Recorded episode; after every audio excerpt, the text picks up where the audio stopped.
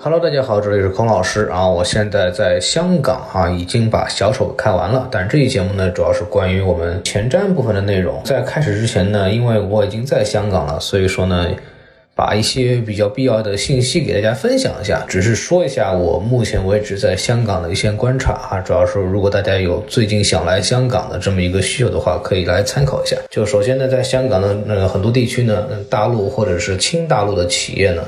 呃，都会提前关停，或者呃已经受到了冲击啊。比方说，这个大陆的银行在香港的分行啊，中国银行啊、建行啊、工行啊，这个都受到了一些冲击。但是呢，香港的商户基本上是支持支付宝和微信的，所以说呢，呃，也不是特别的呃重要。如果大家是过来消费的话，啊，目前为止我来买东西连信用卡都没有掏过。然后呢，星巴克因为这个香港代理商的倾向呢，也是被冲击了。然后我路过的时候专门打听了，已经是被第二次影响了。还有这个屈臣氏和七十一呢，都受到了一些影响，会提前关停，或者是直接就关门了。然后呢，弥敦道上呢，很多商家啊、大型购物场所呢。都会因为根据当天的这个情况呢，会提前关门。这个时间是不定时的，主要是根据现场会有什么样的问题来处理。所有的地铁呢，目前为止是不是在限制运营当中，就是在全部关停的状态，已经不太能用了。因为地铁站呢都受到了不同程度的这么一个冲击。还有呢，比方说很多的电影院也受到了冲击。比方说特别有意思的事儿啊，今天我去一个奥海城那个地方那个商场。里面有一家这个嘉禾 The Sky 的那家电影院，然后我呢买的是四点半的一个《星际探索》，就是布拉德皮特最近呃在威尼斯的时候放的这部片子，他主演和投资的。然后呢，我一看七点钟呢还有时间，我说那我再买一个七点钟小丑二刷一下。结果发现呢，我四点半进的电影院去看《星际探索》。然后出来之后呢，发现全商场都空了，然后大家都在往外走。然后我就问警察怎么回事，他说我们因为这个你懂的啊，这个原因要提前把商场给关了。然后呢，那我说我还有七点钟场小丑怎么办？他说啊，那你明天可以过去退票啊。所以就呃很多呃香港的院线呢会受到这个商场他们所在商场的这个时间来影响。所以我劝大家如果来的话，尽量不要去买什么呃下午或者晚场的票，因为你不知道这个商场会不会提前关门。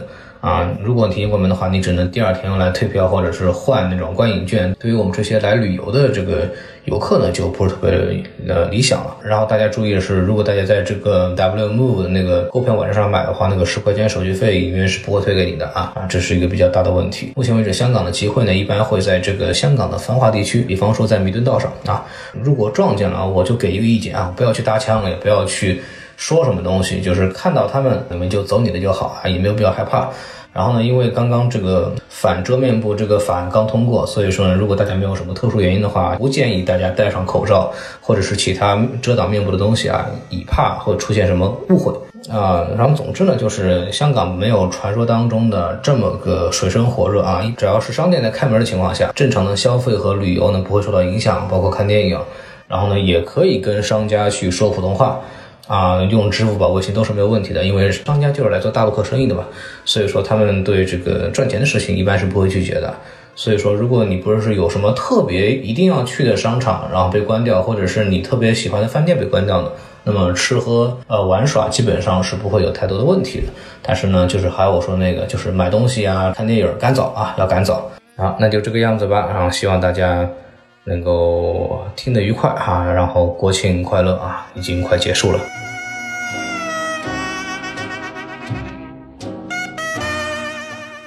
好，欢迎收听新的一集什么电台，我是孔老师，我是王老师。好的，王老师，您这回要说点什么呢？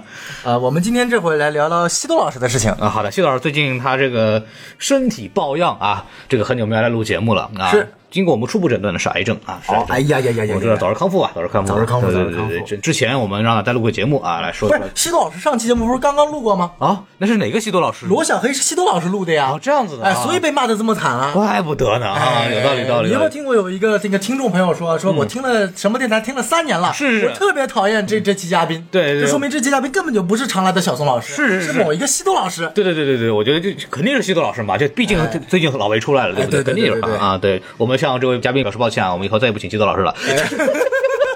说说点的啊，今天这个和小松为什么在这一块儿录节目呢？今天我们现在是在十一期间啊，今天是十月的。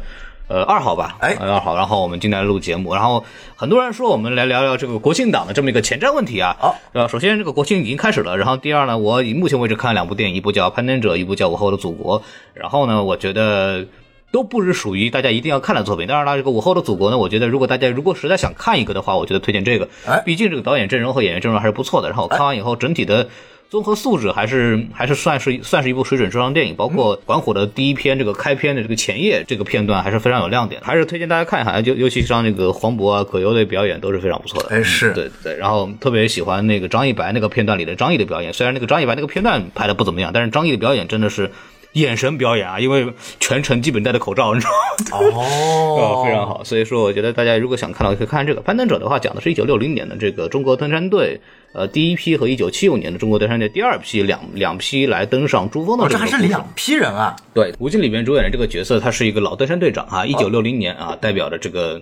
为国争争光啊，为国守土啊，然后登上去了。登上去以后怎么办呢？发现哎，照片没拍，然后呢就啊，还要再登一次。对，因为照片没有拍了，国际登山界就不承认嘛。你不承认的话，人家就觉得啊，你你中国没有人没有登上去，中国人没有登上去，那么你在跟这个尼泊尔在这个珠穆朗玛峰这个喜马拉雅山这一块的这个领土问题就会存在问题。那按照这个国际惯例的呢，先登上去的那个土地，先登上去某块土地的人呢，就是他他的归属权就属于这个人嘛。所以说呢，就是当时为了有一个双方都在竞赛去登珠峰的这么个过程。这说明了一个 GoPro 的重要性。啊，对，那时候没 GoPro，这没办法。哎对，然后完了以后，第二批呢，就是弥补是之前的遗憾，就是中国一九七五年嘛，正好那个百废待兴嘛，就哎你看，然后准备这个再登一次，然后来证明这一点。后来成功了啊，这个就没什么可剧透的，反正就这么一个意思。它主要是取材的是这个历史的这么一个非常重要的这么一个时间节点啊，对，为什么没有看中国机长？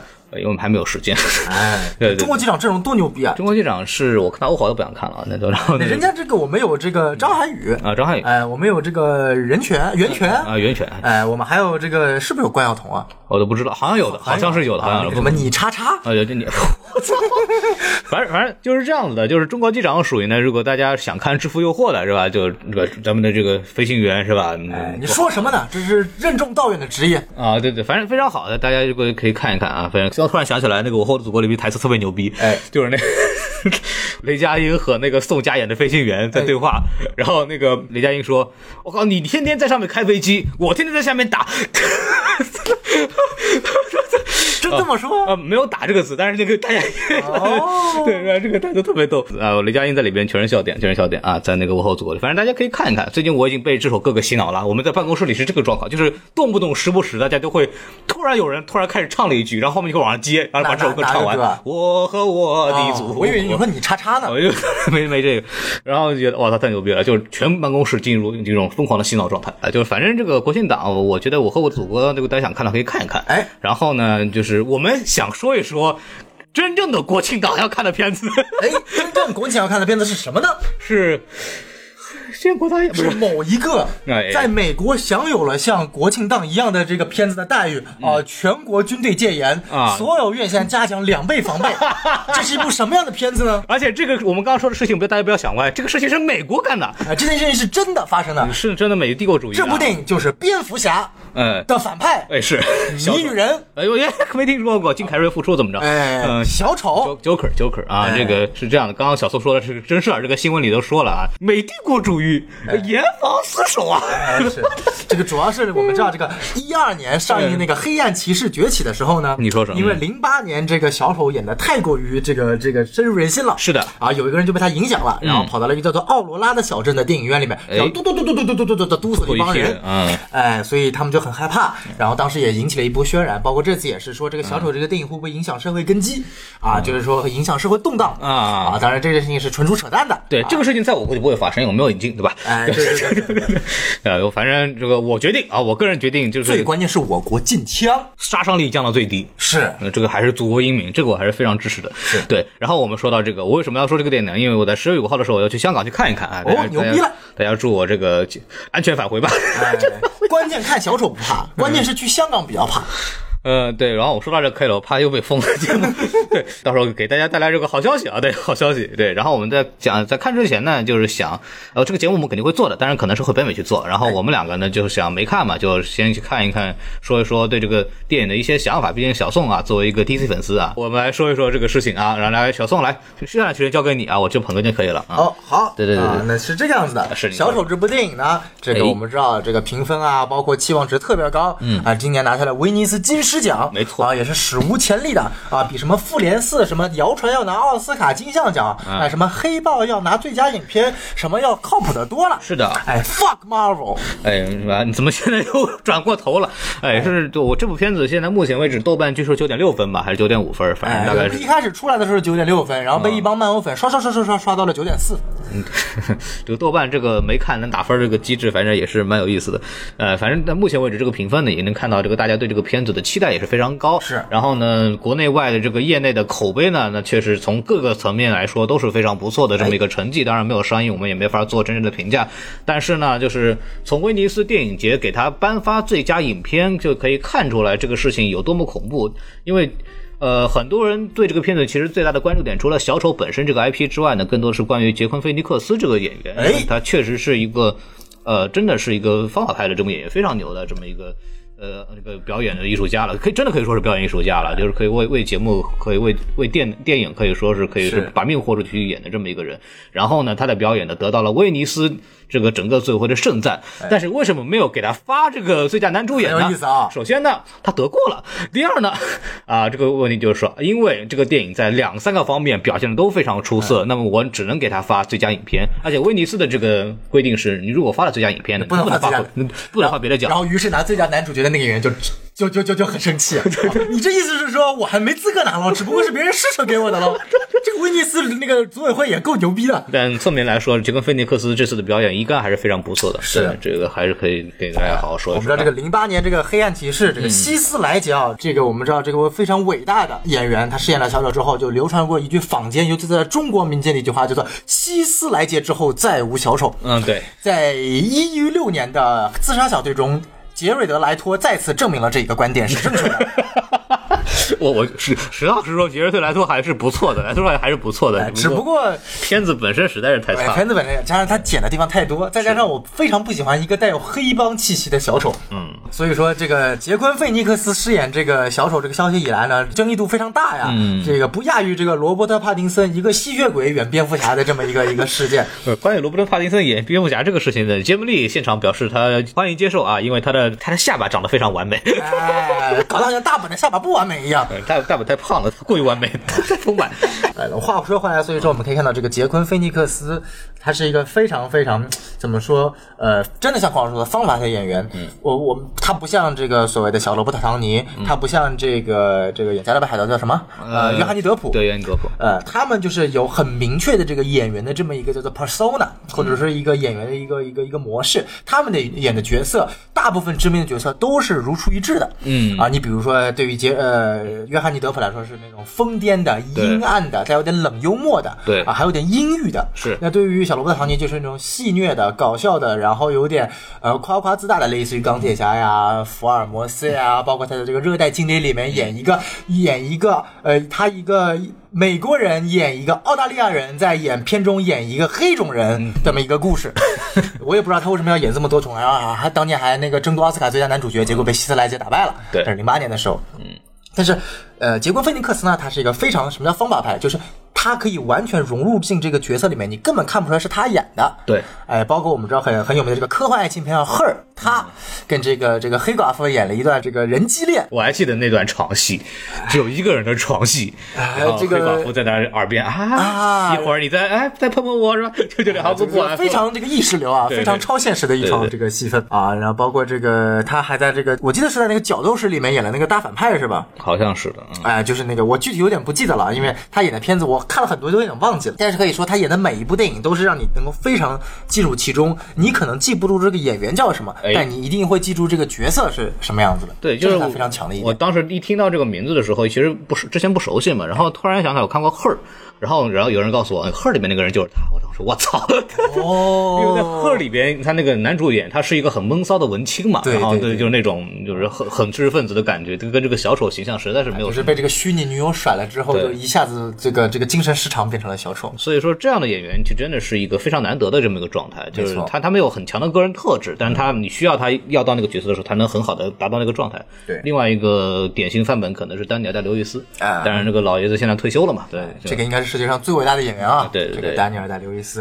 啊，我们话说回来，从这个演员，嗯，我们开始讲小丑这个角色。你说说，啊，这个小丑啊，应该是被誉为 DC 漫画史上最有名、最受欢迎，也是最牛逼的小呃反派。嗯，他在这个各大呃美漫网站评选出来史上最伟大的反派中，一直一直不是名列第一，就是名列第二。哎那么名列第一的是谁呢？谁呢？啊，那就是让我们亦正亦邪的这个法沙万磁王。哦，我还以为是莱秃呢。哎呀，这个赖秃还没有这么强啊，赖秃大概排在第六七名左右嗯啊。这个毕竟他这个这个标志性的不多啊。哎是你看他都没有绰号，他就叫他的名字，然后就一个光头。我记得最近出了一本漫画，讲的是主世界的这个 Lex 呃 Luthor 特别牛逼，哎然后那个变成了这个最牛逼的存在，然后要去虐杀各大这个其他平行宇宙的 Lex Luthor。嗯，然后他见到其他几个平行宇宙的 Lex Luthor，有些是有头发的，哎就跟他说一句，哎呀。哎，我们每个宇宙的基因都差不多，你别挣扎了，赶快剃光吧，反正迟到十年之后你也掉光了。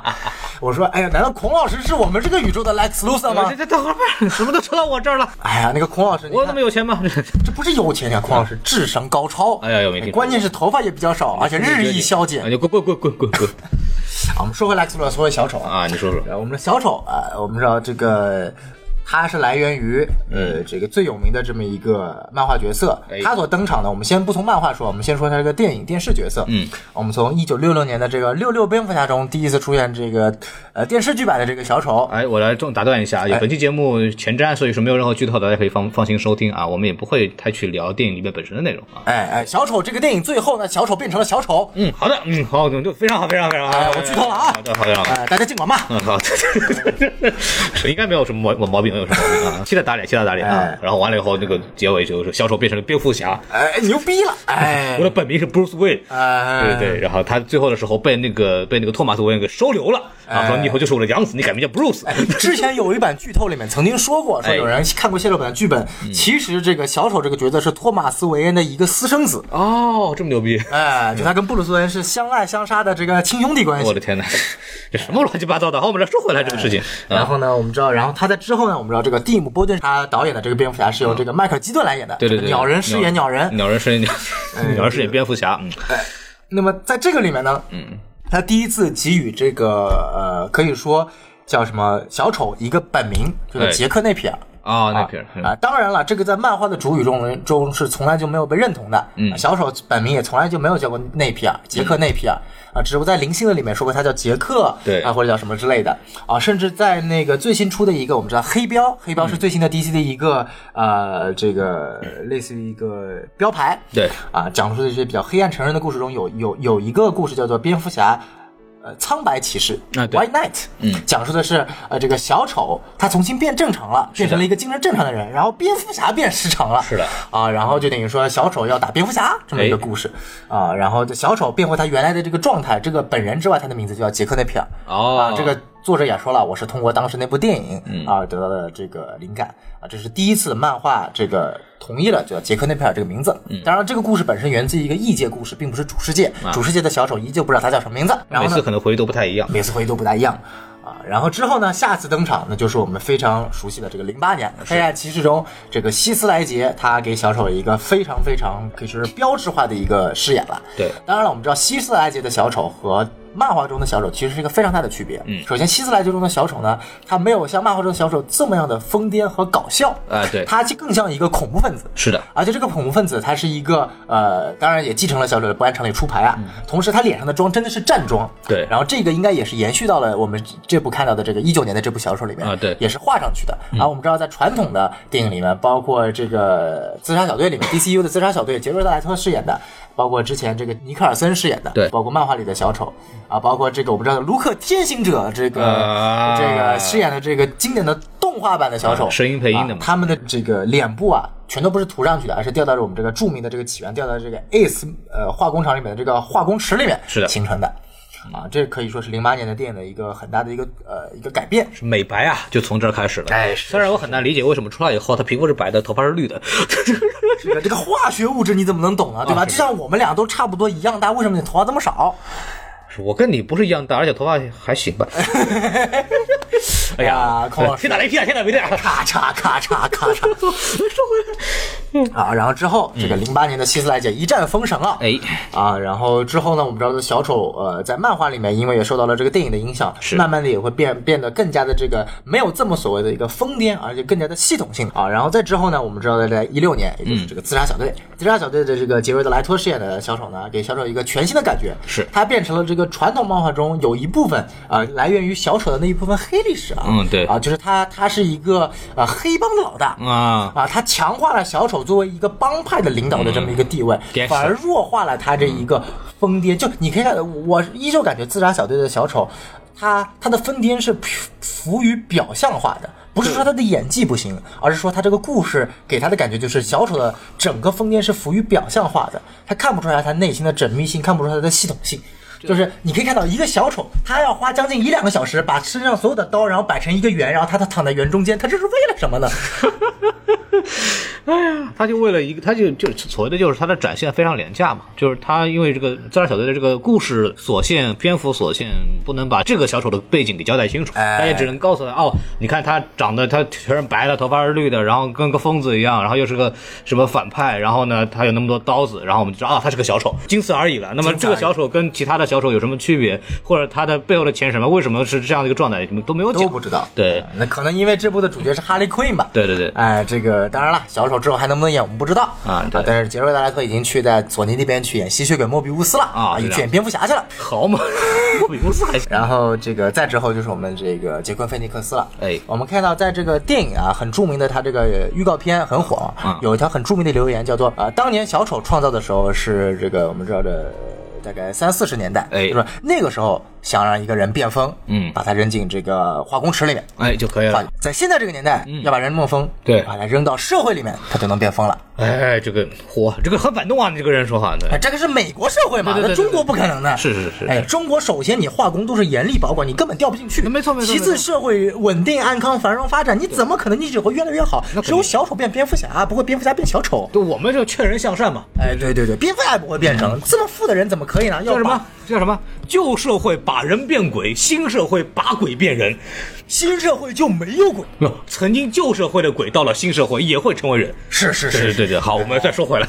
再说回来，再说回来，我们看到这版的小丑呢，这一版小丑和前面的这个我们经典的一个小丑故事啊，大家应该都读过，来自于一九八八年我们著名的阿兰·摩尔大人，哎。也就是写《守望者》和《V 字仇杀队》的这个作者，他写了一个对于呃这个新时代的小丑一个非常著名的起源故事，叫做就他有《致命玩笑。可》。以说是现在的小丑是以他的奠基作品，可以说哎，是奠基作品。啊，它的一个核心观点就在于，呃，all you take is one bad day，所有让你变得堕落的，只需要其中一个很差的一天。没错。啊，这句话改编到了零八年的电影，就是小丑的著名台词 “All you need is a little push”，、你嗯所需要的就是一点点的往前推，推你一下。他所指代的就是他把这个双面人哈维·邓特这个推到了深渊，把他从这个光明骑士变成了这个这个双面人、嗯这么一个角色。而而这部电影呢，在菲尼克斯小丑里面饰演的电影呢，我们看到他说，他不仅仅只是 one bad day，、他嗯是他妈天天都是 bad day。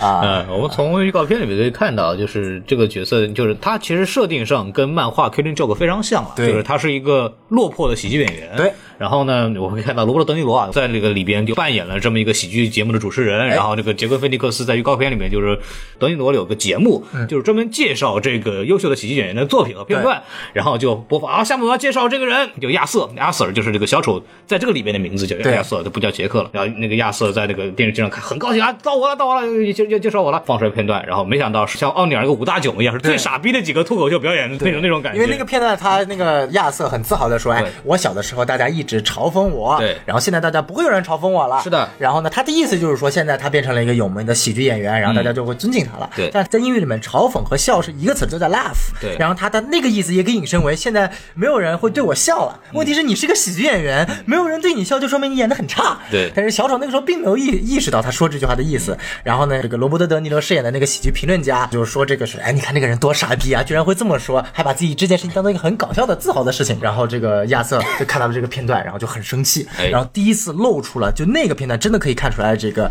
杰昆·菲尼克斯的演技。他在还没有变成小丑之前，他就能够展现出小丑愤怒的那一面的那个眼神，一瞬间改变。它其实里边应该是有很多的事件来一步步把它变成我们就看到的小丑的现在这个样子。它其实讲的更多的是小丑怎么形成的，或者是一个人被社会挤压到那个程度的这么一个过程。那其中一定会有一件一件事情，比方说他的。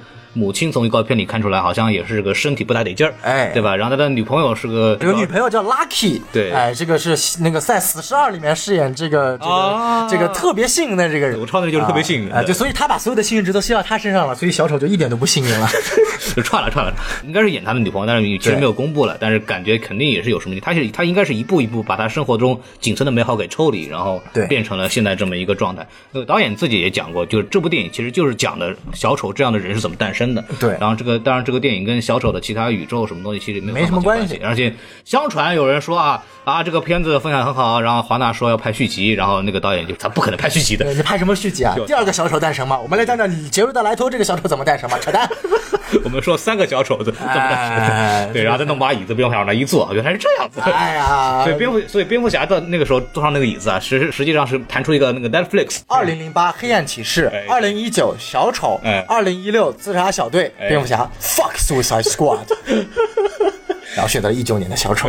看了看，哎，反正反正挺好玩的这个事情啊。啊，我们继续说说哪儿了？我们继续说这个小丑，我们看到就小丑被压迫、被挤压，嗯对他挤压的很大程度来源于，或者说在这个影片中的 antagonist，在这个影片中，小丑如果作为正派来说，他的反派是谁呢？谁呢？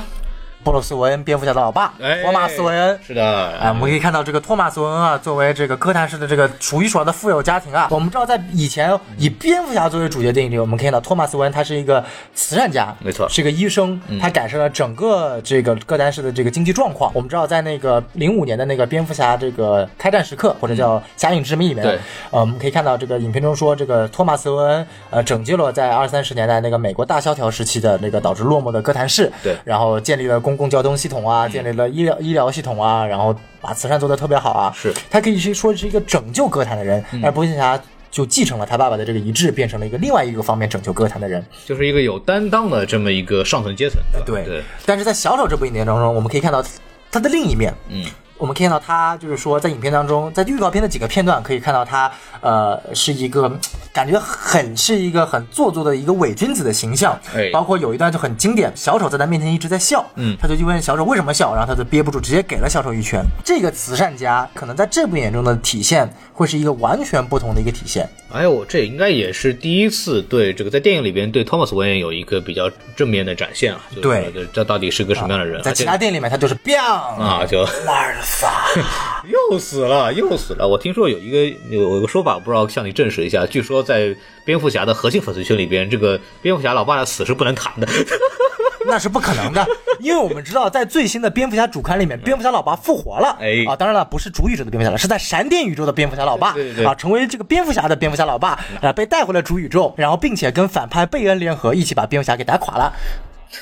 至于是为什么老爸要把儿子打垮呢？到现在还没有解释。啊哈，汤老王，那这个这个，呃，这个 Tom King 啊，这个主编是个非常牛逼的主编啊。这个之后我在介绍有一个小丑的故事中，我会再讲到他了。好的好的好的，好的，回到这个回到这个故事里面啊，等于说我们看到，就是这部电影来说，一方面把布鲁斯韦恩一家的故事带到了这个小丑的故事当中，哎一方面让小丑展现出在社，因为我们看蝙蝠侠永远是他有钱，他永远属于社会最高层，是一种居上而下的看态度看整个哥谭市，没错哥谭市要被上层阶层所拯救的，啊但是这次我们是以一个底端下层人士，以小丑的眼光去看哥谭市的发展，嗯我觉得这个是影片中对我来说是一个非常大的看点。啊，对，没错，这倒是肯定的。就是我们从上面看，哎呀，哥谭市都腐败了，除了布鲁斯韦恩之外，其他人都是傻逼。然后呢，就我一个人很清醒，然后我来救你。当然，我是开玩笑了，但是差不多就这样嘛角度是这个角度，其实是从上往下不用害怕，蝙蝠侠粉丝不会这么极端的。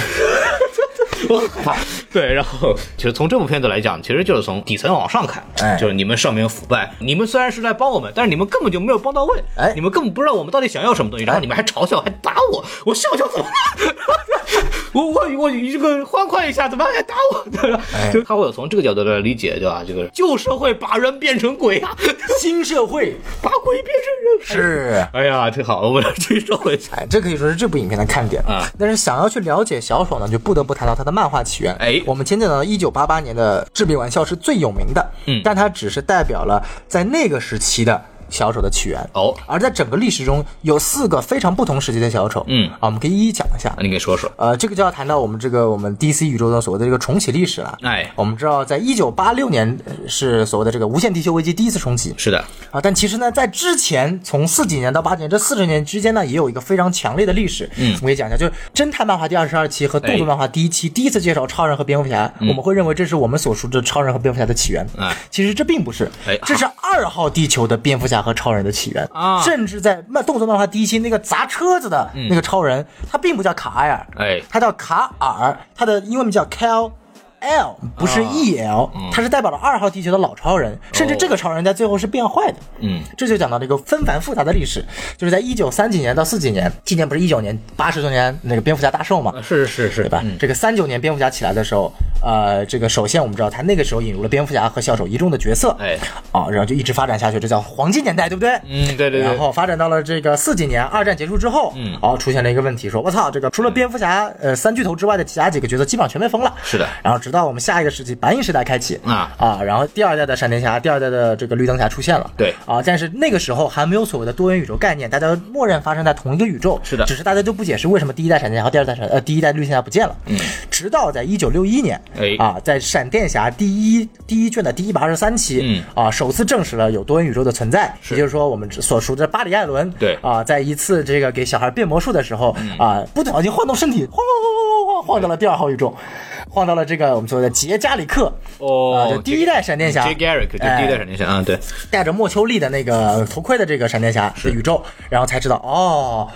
原来杰加里克不是我漫画中的角色，是一个真实存在的角色。在这个设定里面，就说杰加里克，呃，是发生在这个闪电侠巴里艾伦的这个世界观里面的这个漫画书里面的角色。对的啊，直到后来发现原来，那这个时候 DC 决定就说我要带入多元宇宙理论了。嗯，啊，至于为什么老早出现的这个老一代的叫二号宇宙，新一代的叫一号宇宙，嗯啊。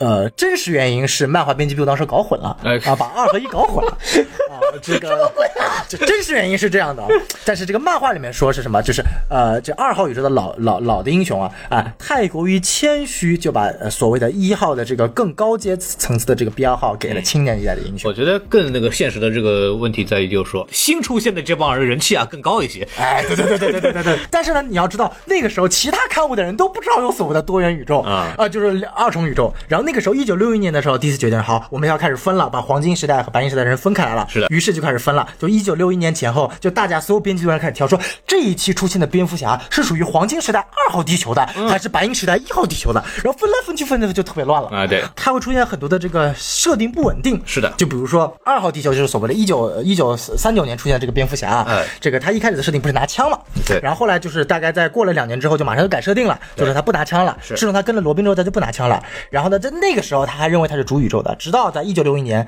然后把他设定为二号宇宙的。然后由于他把他设定为二号宇宙的之后，因为就主宇宙了，还会出现一个新的那个蝙蝠侠布鲁斯韦恩嘛？对那二号宇宙的蝙蝠侠布鲁斯韦恩就退休了。哎啊，然后跟猫女结婚，生了一个孩子叫 Helena Wayne 啊啊。然后呢，二号宇宙的蝙蝠侠其实是个非常毁三观的。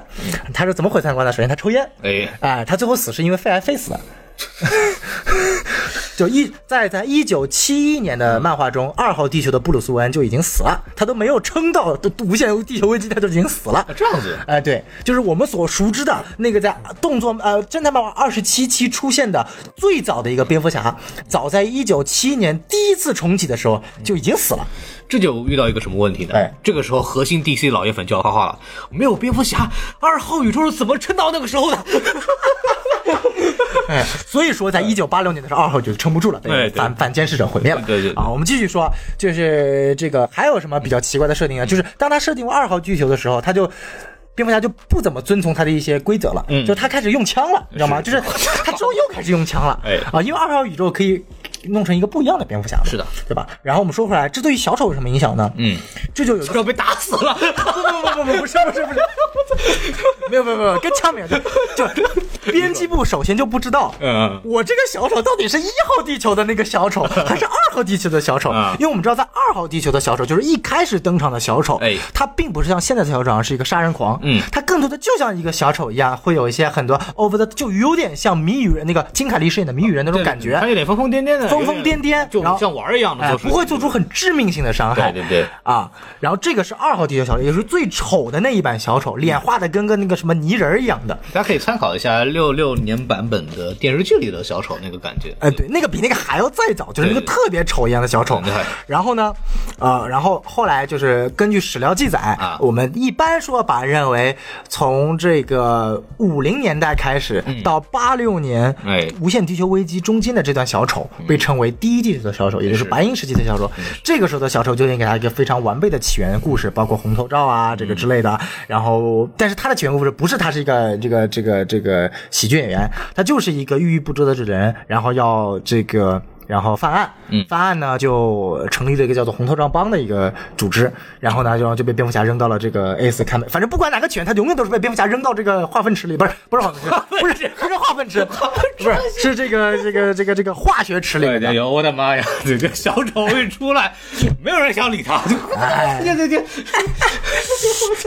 然后，但这一代的小丑比起二号地区的小丑，就是就是一号地球的小丑就更加的疯癫，更加的张狂，更加的具有谋杀性，开始真正的杀人了。哎。但是史料根本就分不清楚到底什么时候开始才是第一号地球，就是白银时期的小丑的登场。啊。所以说呢，统一把黄金时期的小丑和白银时期的小丑全部都放在这个小丑的第一次登场，也就是蝙蝠侠第一期的时候，嗯。就统一都算在这个第一期登场了。至于呢哪个是哪个就不管了，啊，然后那个时候就已经有两个小丑了。嗯，对，因为那个时候就特别乱嘛，对。就然后后来呢会发展的更多更乱，就是由于它分了多元宇宙，然后编剧之间没有讨论商量，比如说这个其实是一号地球蝙蝠侠的故事，结果被人家以为是二号地球编排的故事，然后写到二号地球编排的故事的的起源里面了，然后全部都乱套了哎，然后改不过来了，就编剧圆不过来了，嗯于是在一九八五年到一九八六年的时候。DC 来了第一次大事件重启，叫做无限地球危机啊，就是我们所谓的反监视者呀，要吞噬所有的正多元宇宙，结果集齐了所有宇宙的力量，把它打败了，并且把所有的无限宇宙全部都融合成为一个宇宙。哎所以所有角色的这么一个呃设定全部都更新了，嗯，包括蝙蝠侠的设定。这个时候的宇宙定名为 New Earth 或者叫新地球宇宙啊，就不叫地球一或者地球二了，因为这个时候已经不存在多元宇宙，只有一个宇宙了，就叫新地球。那么在这个新地球的设定，一般都是来自于地球一的设定和地球二设定的这个角色的融合。哎，啊，你比如说，呃，这个蝙蝠侠他就把一号和二号地球的角色融合了，然后包括小丑也是把他一号地球和二号地球的一些角色融合了。当然，二号地球没什么好融合的，全基本上就是一号地球。所以说，小丑的个性和起源基本上二号地球、一号地球和新地球的小丑起源基本上是一模一样的。哎，啊，当然了，一九八八年的时候。啊，这个在一九八六年这个无限地球危机发生之后两年的时候，阿莱摩尔给新地球的小丑一个非常决定性的这个起源故事，就是所谓的致命玩笑。对，而且这个漫画的这个创作初衷，那个时候好像刚刚是写完《守望者》吧，然后完了以后就说，人家说啊，我们再写一个新的故事吧，因为这个致命玩笑，大家如果看过这个漫画原漫画的话，是其实非常短的一个故事，对，短到以至于他如果要拍电影的话，必须得前面加一段莫名其妙的这个。呃，蝙蝠侠跟蝙蝠女发生关系的故事。对对对对对，所以说他当时其实也就是在写完那几个长篇之后，信手啊就写了这么一个小短篇，结果没有想到就出名了。对，就是这么一个背景的东西。而且漫画这个东西啊，说实话，就是它这个宇宙其实也相对独立的，也没有跟之前的 DC 的主世界、主宇宙有任何关系啊，。只不过后面加设定之后，把它设定为主宇宙的小丑的起源。对对，就是后面因为主要是这个故事太好了。太深入人心了嘛，然后就变成哎这个样子了。对。对对，但是第一次多元宇宙危机之后呢，哎我们又经历了两次，就一次叫做临时，是的。啊，是修正之前的一些小小问题，然后又叫做无限危机，是无限地球危机的续集，讲述的是，啊，这就是提到了我当时说这个我们一开始出现的超人变成了反派是什么意思呢？哎。就说是二号地球的超人，就是我们所熟知的动作漫画第一季的超人，哎。到了那个八六年那个时候，他已经二号地球已经变成老超人了，已经有白发了，哎然后他是绝无仅有的，和他的老婆路易斯兰是这两个人是唯一的幸存的二号地球的人，其他的所有的二号地球的人全部都被那个反监视者在无限地球危机的时候给毁掉了。不是还有个什么至尊小超人吗？至尊小超人是来自于我们地球的，嗯嗯嗯啊，然后呃，二号地球老超人和路易斯兰以及至尊小超人，至尊小超人的设定是来自于呃我们读者地球的唯一的超能力者。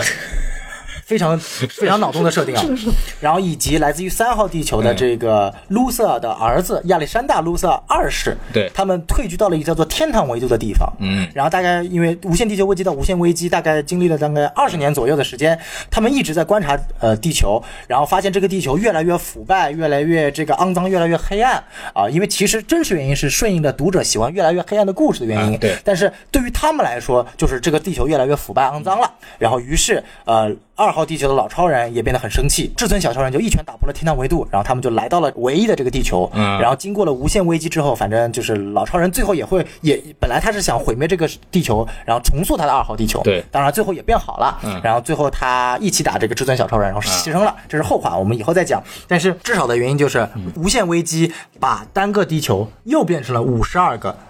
多元宇宙啊啊，原来是无限地球危机之前是有无数个多元宇宙，然后变成了一个多元宇宙，然后在无限危机后又变成了五十二个多元宇宙。五十二个多元宇宙是一家嘛？嗯哎，对。然后呢，小丑的起源呢，在这其中经历了很多微小的改变，哎但是并没有大型的改变，嗯还是我们在这期间一直都被我们所称为所叫 New Earth 的 Joker，就是由阿拉摩尔所设定的这个小丑的起源。嗯，直到一一年新五十二发生，整个宇宙变成软重启哎，直到了我们现在的这个这个这个小丑，这个小丑的起源再次被改变。那他这个起源变成了什么呢？首先，不，他已经完全舍弃了所谓的这个阿兰摩尔的这么一个起源设定了。哎，当然，在这个最新版的小丑里面，他并没有所谓的一个起源，嗯没有告诉他到底发生什么了。有有一个版本是在一五年恶意月的小丑单刊里面给了他一个起源，他是被他一个单亲的一个阿姨还是姨母带大的，那个姨母一直虐待他，他身边的唯一一个好朋友是一个猩猩，这个猩猩是来自于古早漫里一个叫做 Jack Apes 的一个角色，我的天，啊，然后结果呢，这个故事最后是星星为了救他牺牲了。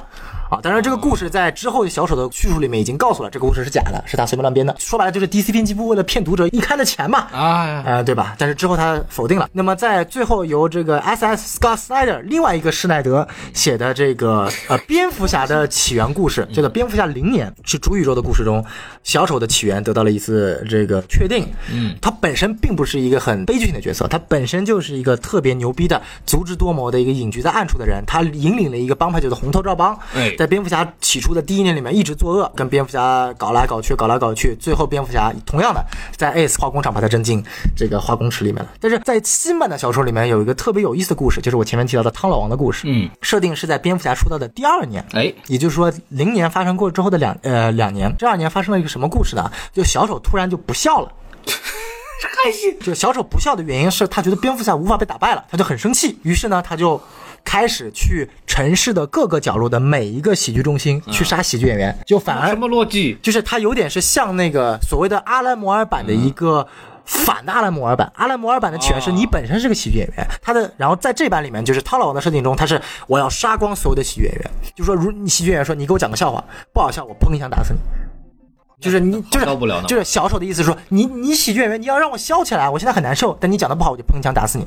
然后呢，这个事件叫做笑笑话与谜语之战，为什么呢？这个时候呢，谜语人从监狱里逃出来，然后跟小丑说，哎，我想了一个绝佳的杀蝙蝠侠的方法，要不要一起来干？小丑说，我操，我不跟你干，就砰一枪打了他的肚子就就走了。啊，结果这一枪没打死啊，然后谜语人就很生气，老子怎么说也是歌坛粉丝团的数一数二的角色呀，这个你不能被你这个粉丝团团长打了一枪啊，对吧？然后于是这两个人就展展开了旷世这是毒威粉，两个人就展开了一场旷世持久的、持达半年的微笑与谜语之战。然后两个人就把所有的歌坛的反派全都呃分帮结营了，比如说小丑雇佣了丧钟，然后谜语人雇佣了死亡射手，然后就打，然后就互相打打打打打，然后整个城市大概死了三千四千个人，然后蝙蝠侠就生气受不了了，结果最后在一次的最后的一次对峙当中呢。谜语人很傲慢的对蝙蝠侠说：“说我所做的这一切跟小丑的战争只有一个原因，就是我想让小丑笑起来。他不笑起来，我就不会停下来，对吧？很欠，对不对？”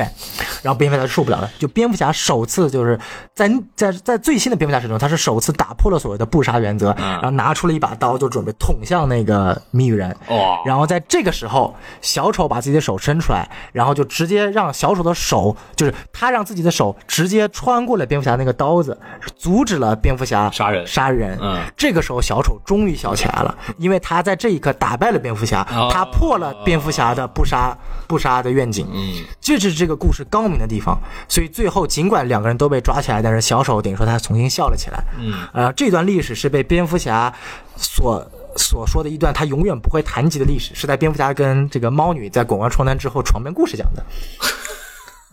贤者时间，哎，对对对对就就开始讲这种了。果然，这个一睡完之后就开始坦诚了起来。哎，所以说我们可以看到，就是小丑他是一个非常有意思的角色啊，包括在最新的这个呃故事当中，呃，我们知道小丑的起源再一次得到了更新。嗯呃，在这个我们说新无差的宇宙当中，小丑首先第一次让他把自己脸皮割了。嗯啊，我们知道，然后脸皮割了之后呢，他第二年回归哥谭市，然后展开了一项非常恐怖的计划，叫做灭族之灾。嗯，这是一个大事件，他把所有蝙蝠侠的帮手，包括一代罗宾夜翼，呃，二代罗宾头红头罩，然后这二少、三少，然后罗宾，这是他儿子达米安，包括猫女啊、蝙蝠女啊、蝙蝠女侠、嗯福翼啊，全部都抓起来，哎，然后跟蝙蝠侠说割脸吧。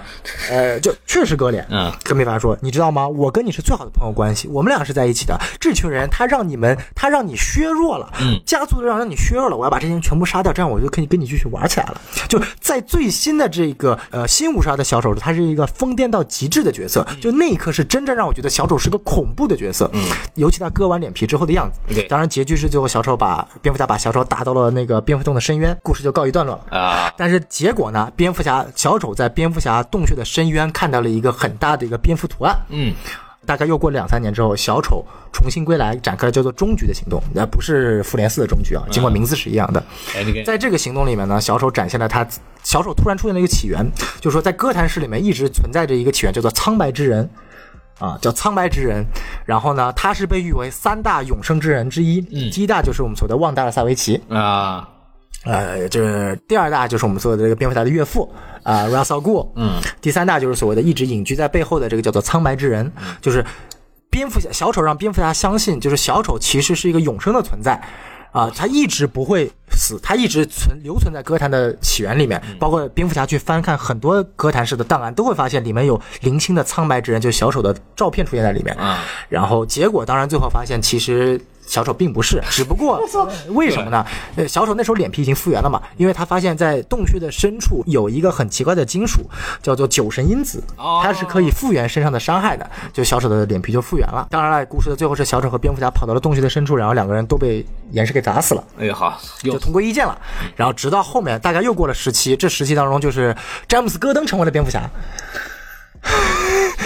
快听不下去了。然后戈登成为蝙蝠侠的时候又过了十期，然后结果就发现原来是那个酒神因子救了布鲁斯嗯啊，然后但是布鲁斯失去了记忆。然后，直到布鲁斯通过了一款机器，这布鲁斯在很久之前制造了一款叫做蝙蝠侠蝙蝠侠永生的机器，就是他为了防止自己肉身死了之后失去记忆，他他把所有的所有记忆就注入了这个机器里面，让他重新获得了记忆了之后，小丑也获得了记忆。然后我之前不是讲小丑获得了记忆的，小丑他们是不是挂呀？就是小丑为什么不挂呢？这个特别有意思我，就是其实蝙蝠侠和小丑的故事是延续到大概在史前的时期的。就是旺达尔塞维奇，他不是来自于最早的时期吗？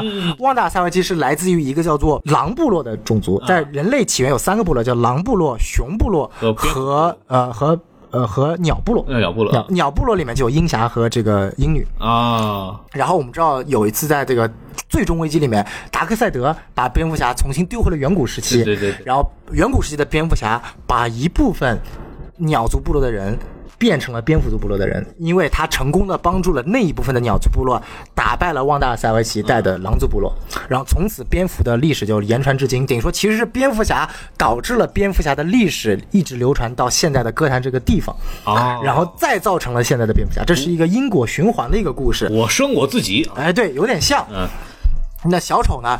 呃，他也慢慢的发现了这么一个原因，这就是为什么他在歌坛的弟弟蝙蝠侠弟弟发现了那个蝙蝠侠的那个巨大的图案。嗯，然后呢，恢复记忆了之后，蝙蝠侠为了寻呃，就是寻找之前的秘密，就是我自己到底是为何产生的，然后就把小丑给监禁起来了。嗯，然后然后结果他发现，从一开始到现在，就是那个时候，就是呃，在在重启之前的那个故事，呃，就最终危机里面，就是之前有个叫做蝙蝠恶魔的存在，叫巴巴托斯。哎对呃，然后巴巴托斯呢，一直被以为是这个蝙蝠的恶魔啊然后呢，结果其实他是那个达克赛德所带的一个叫做超适配体的一个一个机械怪物，嗯，他隐隐藏成了巴巴托斯机械呃那个恶魔的样子，然后开始侵入。蝙蝠侠的身体想从从远古世界把蝙蝠侠转化，然后到了新设定里面呢，其实真正存在巴巴托斯这个恶魔，他来自于暗多元，他是暗多元的锻造者的一个宠物。哎呀，嗨，哎，然后他背叛了自己的暗多元主人，然后杀了主人之后，然后想暗多元想入侵主主多元宇宙嘛，这是最新的设定。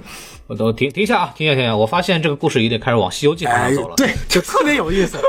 啊，然后说回来，小丑，那小丑这个时刻呢，因为我们知道暗多元有个特别牛逼的存在，就是有一个蝙蝠侠和小丑结合的存在，叫做狂笑之人。啊，那 Batman Who Loves 狂笑蝙蝠侠，这个蝙蝠侠呢是在某一个黑暗多元宇宙中，蝙蝠侠终于把小丑杀了，但是小丑的毒素侵入到了蝙蝠侠体内，因此小丑蝙蝠侠获得了小丑的能力。对，然后呢？然后结果结局是在这个这个大战叫做金属，大概算是前年的大事件。在这个结局是蝙蝠侠和小丑联手打败了这个叫做狂笑蝙蝠的这个存在。这个故事也是非常的结构非常经典的。哎，对，然后直到最后，我们知道刚才孔老师说的三小丑，三小丑是目前为止小丑唯一还没有一个破解的呃原因，是在这个我们知道就前面说的这个达克赛德战争，嗯，就在呃我们知道最新的新五朝之后有叫做重生的一个企划，啊对对在重生之前最后一章叫做达克赛德战争，然后有一个椅子叫做莫比乌斯之椅，是世界上所有知识都在存储在这里面，然后蝙蝠侠就坐上了那个椅子，他第一个问题没有问自己以后的老婆是谁，没有问自己的儿子是谁，哎没有问自己能不能拯救哥谭市，第一句问的是杀死我父母的凶手是谁？那 Joe Chill 没问题。他是为了测试这个椅子到底好不好使。哎，对。对，第二个问题，嗯小丑的真名是什么？然后椅子答非所问，然后椅子回答说小丑仨。你问哪一个？你问哪一个？这个这个线索就一直被留存到有一个准备在一七年出版的叫《三个小丑》的一个单独的单册里面。嗯但是不好意思，今年已经一九年快要过完了，他还没有准备出版。嗯，啊，原因是可能跳票一直在跳啊，可能他自己编辑部都没想到这仨小丑是哪仨小丑啊他。圆不过去了。哎，对，嗯。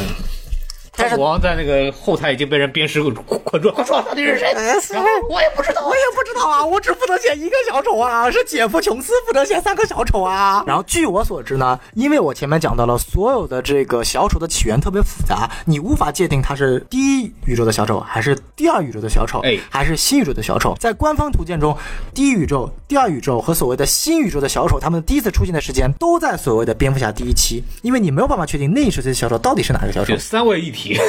所以说，可能因为这一个本身由于当年编辑部的失误所导成的事故，可能会成为为了圆这个编辑部的事故，所以会写这个叫做 Three Jokers 的故事。然后我们看到他出的一些线稿当中已经确定了，三个小丑分别是第一个是 Killing Joke，就是致命玩笑时候的小丑，啊说白了就是新地球的小丑，就是阿拉摩尔旗下的小丑。对而第二个小丑是六零年代的小丑，也就是所谓的白银时期，也就是第一地球的小丑。是而第三个小丑是始源小丑，叫 Or- Original Joker，就所谓的黄金时期的最初的一个小丑、啊啊，就是这个这个是三个已经确定的冲登场的小丑的一个造型，所以身份已经有了，是吧？已经确定了。啊，所以我们所谓的新五上的小丑已经被彻底抛抛掉了。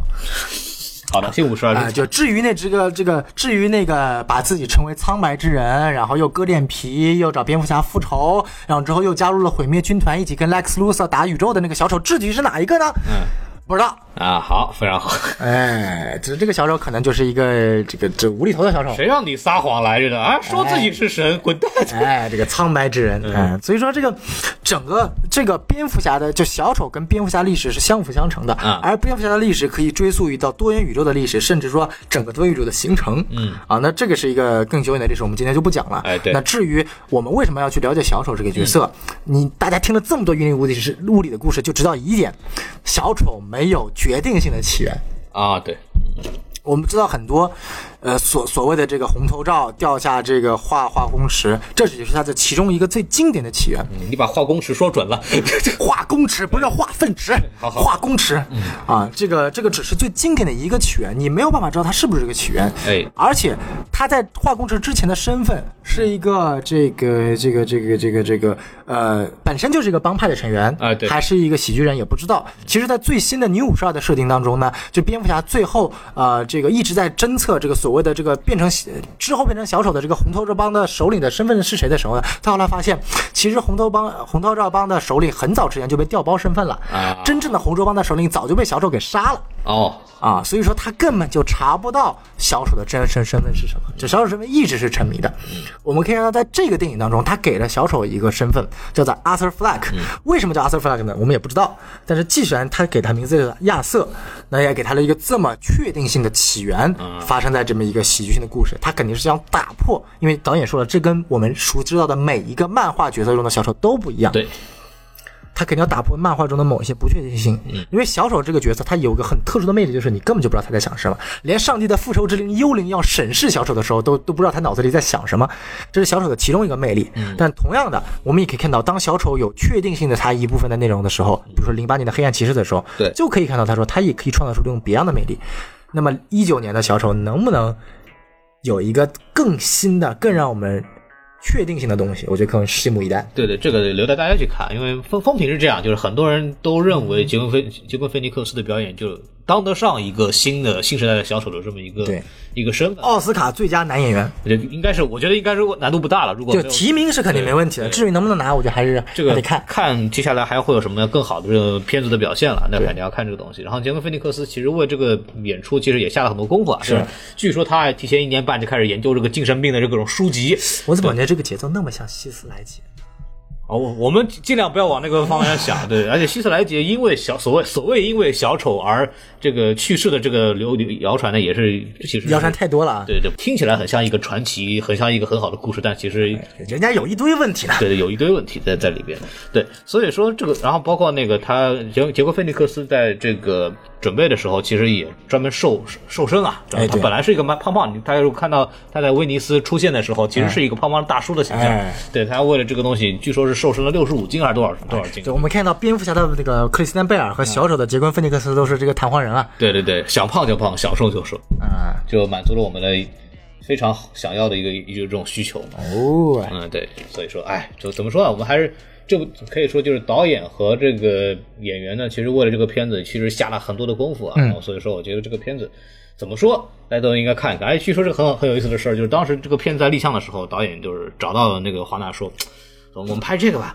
啊，说我操，这这他妈算个屁！哦我对啊，我要拍 DCEU，我要拍杰瑞德莱特的小丑。对，我我不想拍，然后然后后来死说歹说，然后就说那就拍吧。拍完出来以后，DC 真香，真香真 然后现在可是下了很各的各种反复公关。当时威威尼斯的时候，DC 肯定没有下功，没有多少，华纳肯定是没有少下功夫的。对啊，那肯，定。然后现在奥斯卡加了，接下来就是奥斯卡，对啊吧？当年漫威是吧？这个黑豹，哎拿拿了几个几个这个技术奖项是吧？提名奥斯卡，这现在今年复联四又要冲奥了，这这这话还行，我觉得啊，我我支持小丑，我觉得这部片子其实更值得去做这么一个事情。哎，看说回到这个威尼斯金狮奖这个事情，其实呃，威尼斯金狮奖这个也是一个非常注重什么艺术的，不像柏林是比较注关注这个政治议题，戛纳是一个非常商业的这么一个存在。是呃除了它是可能欧洲最大的电影市场之外呢，它其实它的片子呢也是尽量会选那种大家都会哎哎喜欢看的片子，是其实也是这么回事的。然后，但是这个威尼斯金狮奖一直是一个以艺术为先的，哎而且是以这种新尝试的这么一个电影风格的形式来来去做东西的。然后，所以说这次把这个金狮奖能颁给他，其实我们当时都都没有想到，哦就是就为什么没有想到？我即使我甚至我都那天我在我在外面出差，他公布时间大概是在凌晨两点的时候是公布的，但是那时候我已经睡着了，我已经完全就没有去真正的期待他会真会拿。结果一早上起来十点钟一打开，我操他妈！手机爆棚了，我手机爆了，我对对对对，这这个事情可见这个片子的这个成色呢，确实是非常好的，嗯就是确实非常值得期待。然后呢，这个片子什么时候能上映呢？呃，就在这个全世界除了中国大陆之外呢，基本上会在十月三号到十月四号的时候上映。哎，就大概两天，明天了，大陆呢，这个事情我听说的是，其实是华纳是在努力的，那肯定啊。就是是在努力想做的这个事情，但是根据他的这个题材和最近的这个这个但你想，好莱坞往事他妈都能上，但是好莱坞往事本身有博纳的一部分钱好投，好好莱坞往事是博纳投的，然后呢，好莱坞往事的问题是我们看看他李小龙那一段他怎么会会怎么处理，因为。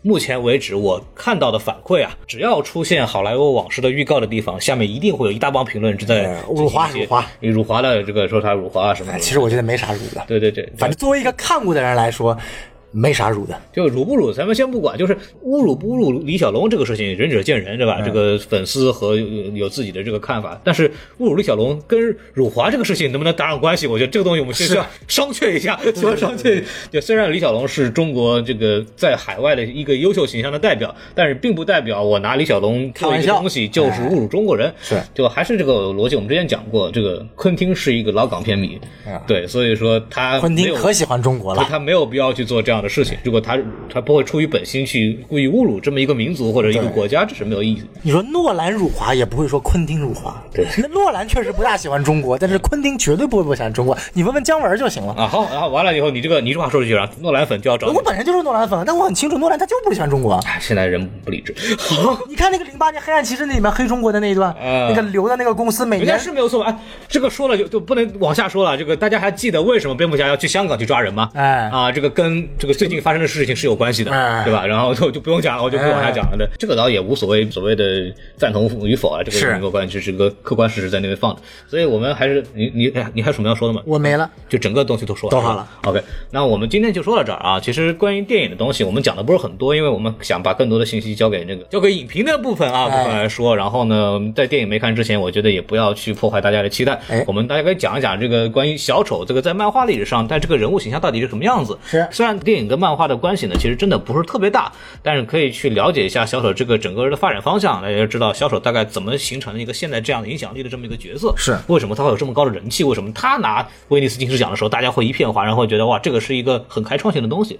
这这个都是啊挺有意思的这么一个一些小故事，给大家分享一下。然后我们今天节目就到此结束，非常感谢大家的收听，好欢迎关注我们的微信公众号 S M F M 二零六，啊哒哒哒哒哒哒哒哒哒哒哒哒哒哒。还是非常的清楚啊。然后我们我到现在还没有说这期的嘉宾是谁呢？啊，这些嘉宾我也不知道，大家猜猜吧，猜猜吧。对，哎好好好对对对，老老观众肯定就猜不出来了。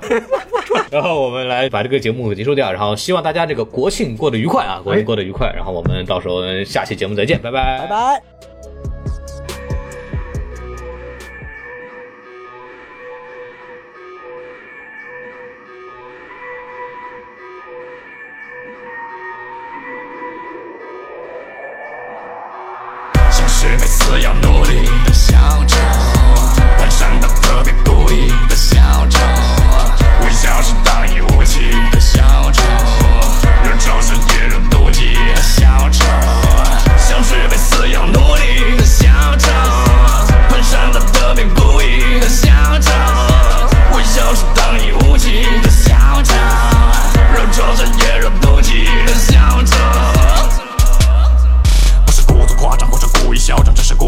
幻想。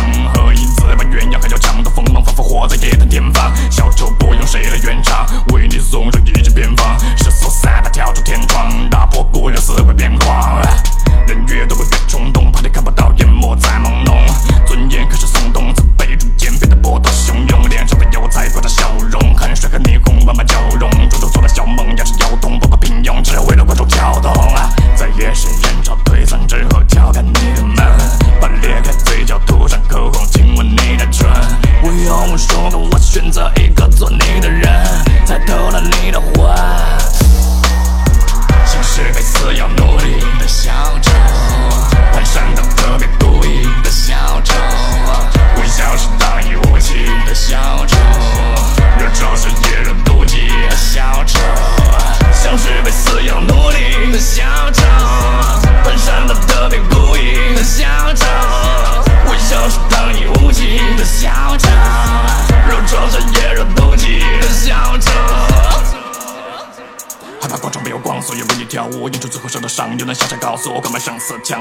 要我，我的背后没有墙，踩在悬崖高处啊！